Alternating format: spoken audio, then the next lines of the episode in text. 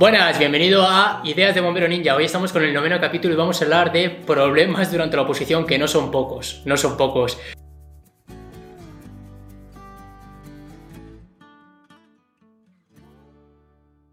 Hoy estoy con Sergio Olivares, Pablo, Clemente.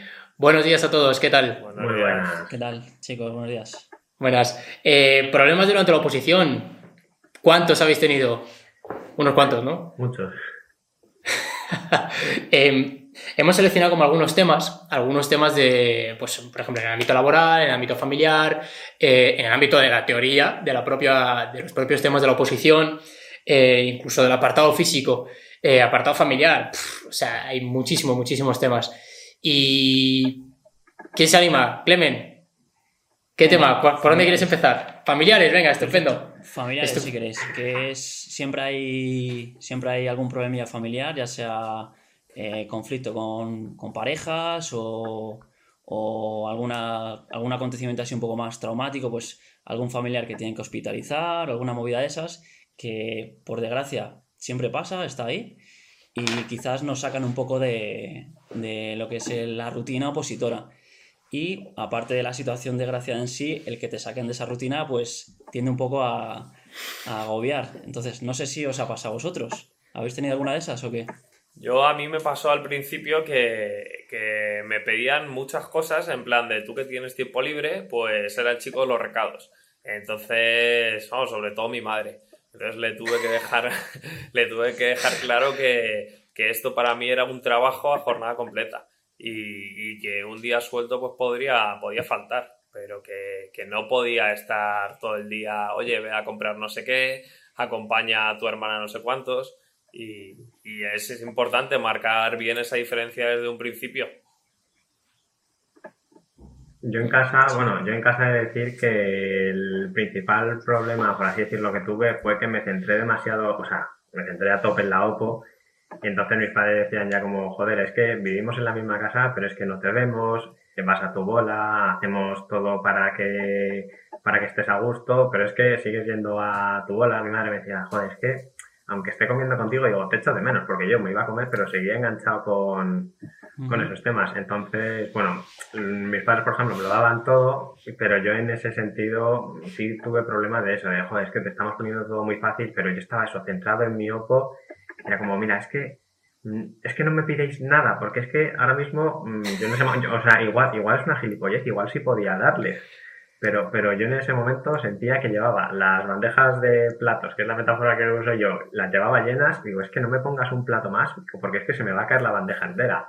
Entonces, mm, ah, en ese sentido sí que, bueno, mi egoísmo por querer estar todo el día pues estudiando, sí que generó ciertos roces o algún problemilla dentro de, de casa.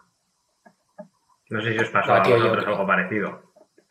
Yo creo que nos hacemos súper egoístas ¿eh? con la oposición. Sí. O sea, súper, súper egoístas. El, como que va, todo es la oposición, todos somos nosotros, todo es nuestro proyecto.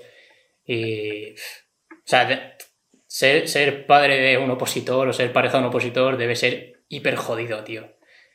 Debe ser hiper, hiper jodido. A mí, vamos, a mí eso que habéis contado me, me ha pasado igual. De. No, no, a mí déjame con mi oposición y yo no quiero saber nada más. es es- es súper egoísta, pero yo qué sé. Bueno, yo en su momento lo manejé así. Yo, de hecho, yo se lo llegué a decir a Raquel, a mi chica. Le decía que, que necesitaba que ella tirase del carro en la oposición, digo en la oposición en la, en la pareja, porque yo el 99% de mi energía la iba a poner en la OPO. Entonces, que yo no, coño, que yo quería seguir con ella muchísimo tiempo, pero que no, no tenía capacidad para, para cuidar de todo. Y pff, ella menos mal que lo comprendió porque, joder, no, no es una carga fácil esa. Decirle, oye, yo no puedo tirar ahora mismo de esto, necesito que, que tires tú. Yo creo que es importante también sentar como unas bases muy claras desde un principio.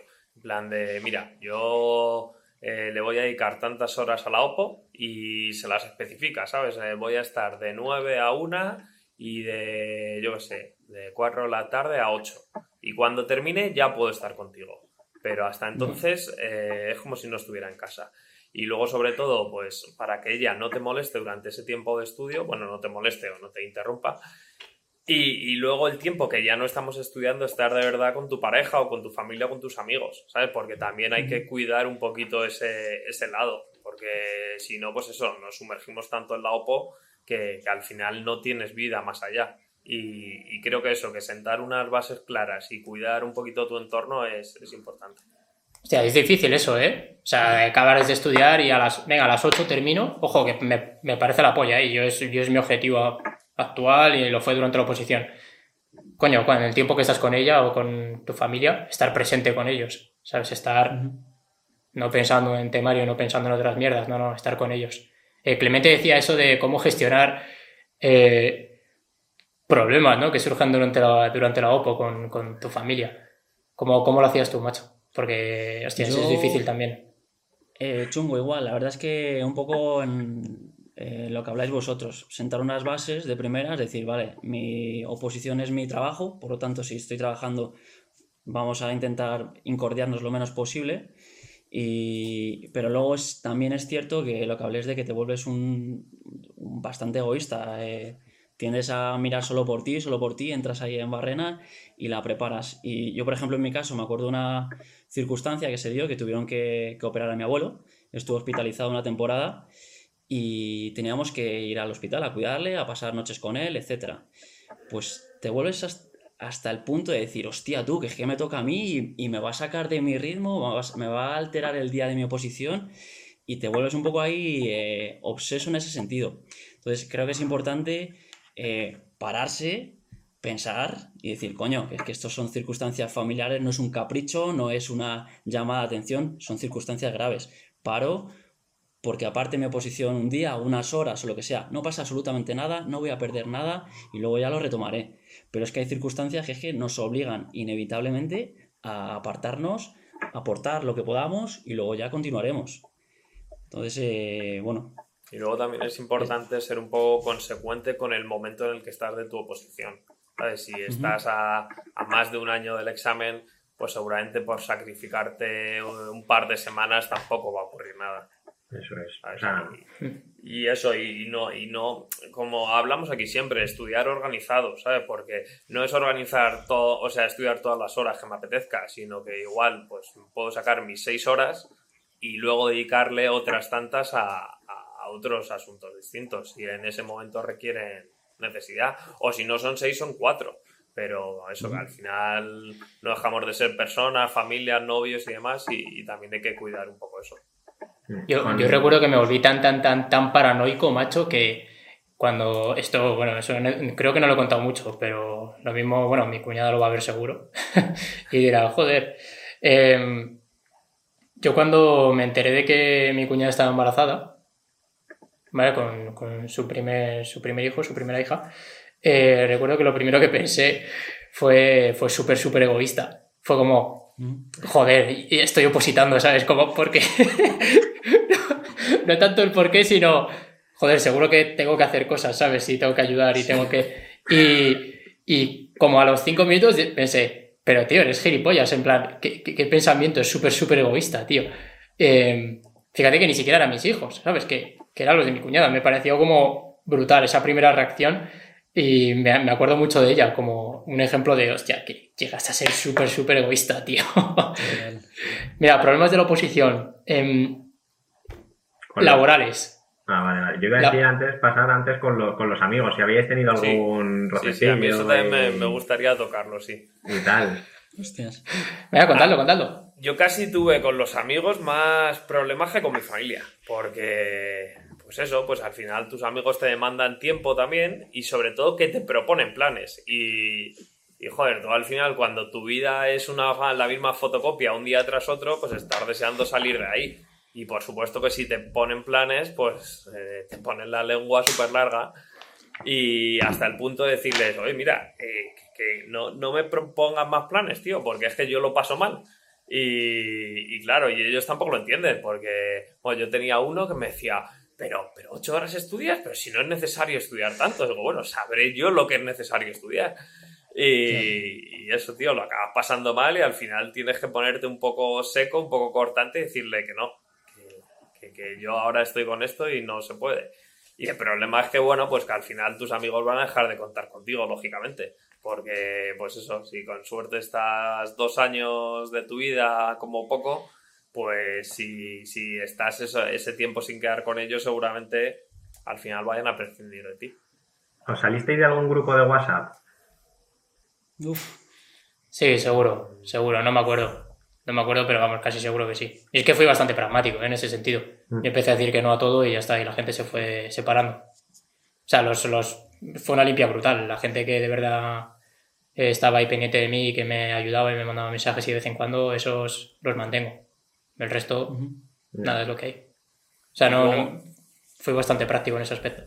El rollo también es Yo que, también. que quedas con ellos y no hablas de otra cosa que de la oposición. Entonces, o sea, si no quedas con ellos, mal. Y si quedas con ellos y hablas solo de la oposición, también mal.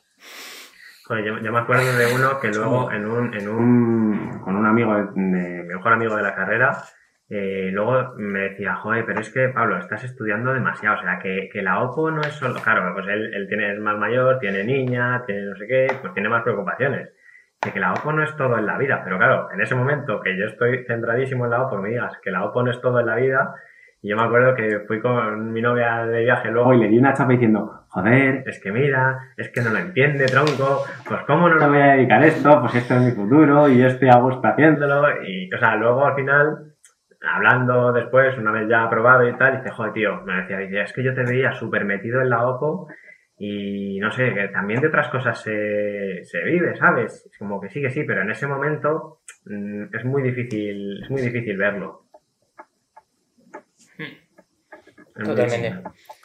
Difícil. Em, Vosotros, Ser- Sergio y David, vosotros que, porque nosotros, Pablo y yo, que acabamos de terminar, por así decirlo, nuestra vida social, in- imagino, hablo por ti, eh, se ha reducido una barbaridad, pero vosotros que ya os habéis reactivado, os ha- habéis vuelto un poco a la vida, por así decirlo, hace ya como un par de años, eh, ¿ha cambiado mucho eso respecto a la OPO o habéis seguido un poco en plan eh, selección de coleguitas y tal? ¿O cómo va, cómo va la- la cosa en vuestro caso? A mí Sergio, en mi caso, vamos, se ha multiplicado mi número de amistades por 10. Porque igual antes tenías tus amigos de la universidad, tus amigos del deporte, tus amigos del trabajo. Y claro, como ahora tienes tantísimo tiempo libre, que lo que haces es buscarte nuevas aficiones, pues claro, de todas esas aficiones te salen nuevos amigos. Entonces, nuevos amigos de ir a jugar al pádel, nuevos amigos del gimnasio. Y, Ya. y como tienes tiempo para dedicarle a todo el mundo, o sea, to- todo lo que no tenías antes ahora te sobra. Entonces, en ese sentido, incluso tus propios compañeros del parque, yo hago, como al final tienen tu mismo tiempo libre y unos gustos más o menos similares, pues hacer muchas cosas con ellos. Y, y eso, tienes como 50.000 grupos de amigos distintos. Y esa sensación es maravillosa porque todo el mundo te suma, todo el mundo te aporta. Y eso, eso mola mucho. Bueno. Yo no, pero mi ejemplo no es, no es válido para todo el mundo. Yo sigo opositando, tío. Ya. Yo sigo opositando y. O sea, sigo opositando. Yo sigo enganchado a la oposición. Y, y soy padre. Entonces, yo ahora, el poco tiempo que tengo, poco tiempo libre que tengo, eh, prefiero pasarlo con mi familia que pasarlo con los colegas. Entonces. Sí, estoy encantado porque con mi familia estoy de puta madre y paso tiempo con ellos. Pero lo que no, o sea, lo que no estoy trabajando, lo estoy con ellos. Y lo mismo, soy igual de práctico que antes. O sea, prefiero ahora mismo, yo qué sé, mm, estar tres horas con mi hijo en el parque que irme a escalar o irme a jugar al pádel. Ojo, que también hay hueco para eso, ¿eh? Pero, no sé. Yo ya, ya lo sabéis, que a mí esto me gusta mucho y yo le dedico mucho tiempo. Entonces, mis prioridades las más o menos las tengo claras y son mi familia y mis proyectos. En este caso, Bombero Ninja y bomberos y mi curro y ya está. Todo lo que no esté aquí, pues pasa a un plano muy, muy secundario. Perfecto. Si No sé si te ha ayudado, David, ¿no?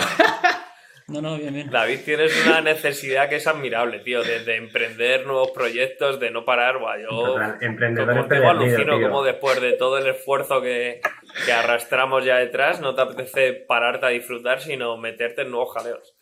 Buah, tío, es que yo, yo siento que como baje los brazos una vez, ya no los vuelvo a subir. O sea, lo, digo en serio, ¿eh? O sea, sé que como baje los brazos ahora mismo, eh, luego me va a costar muchísimo subirlos. Entonces prefiero mantenerlos arriba todo lo que pueda hasta que me reviente y ya, y ya los baje. pero ahora mismo, o sea, yo en la oposición acabé con los brazos súper arriba. Entonces no, no dejé que bajaran. Y de momento ahí siguen, ya se verá. Pero no hablemos de mí.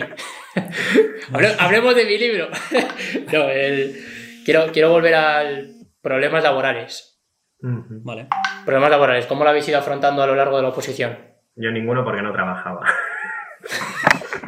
Pero de pasta y eso, Eh, tenía ahorrado y luego mis padres pues mm, invertían en mí, por así decirlo. Luego en verano, el primer verano no ocurre, eso sí, porque estaba muy centrado en, por si se rumoreaba que el examen iba a ser en septiembre, octubre, y dije, hostia, pues me voy a hacer el parguela, me voy a tirar tres meses o cuatro currando y bueno, teniendo el examen tal. Pero el examen, el, el verano siguiente sí, sí que trabajé para costear también parte de la, de la conducción, que ahí hay que soltar muchas pelas, entonces ahí sí, pues compaginaba trabajo con conducción y simplemente pues era organizarte las clases, que era muy jodido ya, incluso sin trabajar, porque la gente pillaba muchos huecos, pero bueno, pues con un esfuerzo extra en eso, compaginarte, pues coger algún horario más raro porque te tocara currar, ya está.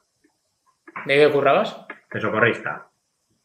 O sea que ¿Y el resto habéis tenido algún problema así con, con curro y eso?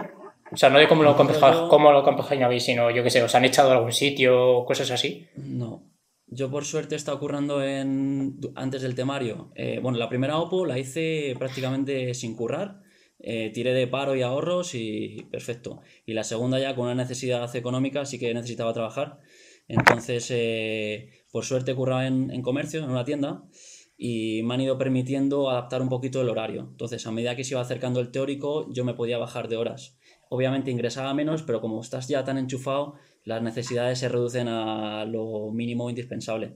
Entonces, eh, en ese caso he sido bastante afortunado el poder ir adaptando un poco, bajando horitas y tal. Que podía a lo mejor una temporada currar un poquito más. Subía ahora, me pegaba la paliza, hacía pasta y luego volvía a bajar. Entonces, en ese sentido, yo tampoco tengo, no he tenido mucho problema porque, sobre todo por eso, por la flexibilidad de ir, de ir eh, adaptándolo a cada momento. Bien, eso está, de, eso está de puta madre. Yo siempre lo digo, ¿eh? Opositor que trabaja, no trabajador que oposita. O sea, ¿cuál es tu prioridad? Eso es, eso es. Si tu prioridad es la oposición, pues el curro lo tienes que adaptar a la OPO. Si te sale un curro de- increíble, 40 horas a la semana, tal, eh, de- solo de mañanas, ya, pero es que son 40 putas horas, ¿sabes? O sea, a lo Sí. mejor te merece más la pena currar en un sitio de mierda dos horas por las tardes que y opositar a muerte. Sí. Yo, vamos, yo por mi parte ya lo he contado en algún vídeo. Yo tenía el trabajo ideal. O sea, a mí vamos, ha sido clave para compaginarlo con la oposición. Trabajaba de 6 a 10 por las tardes. eh, entonces, pues eso, el, el que sea la jornada continua, de lunes a viernes, eh, el trabajo más o menos a unos 20 minutillos de casa, bien pagado. eh, podía entrenar porque era el monitor de CrossFit, entonces yo me metía a entrenar con la gente.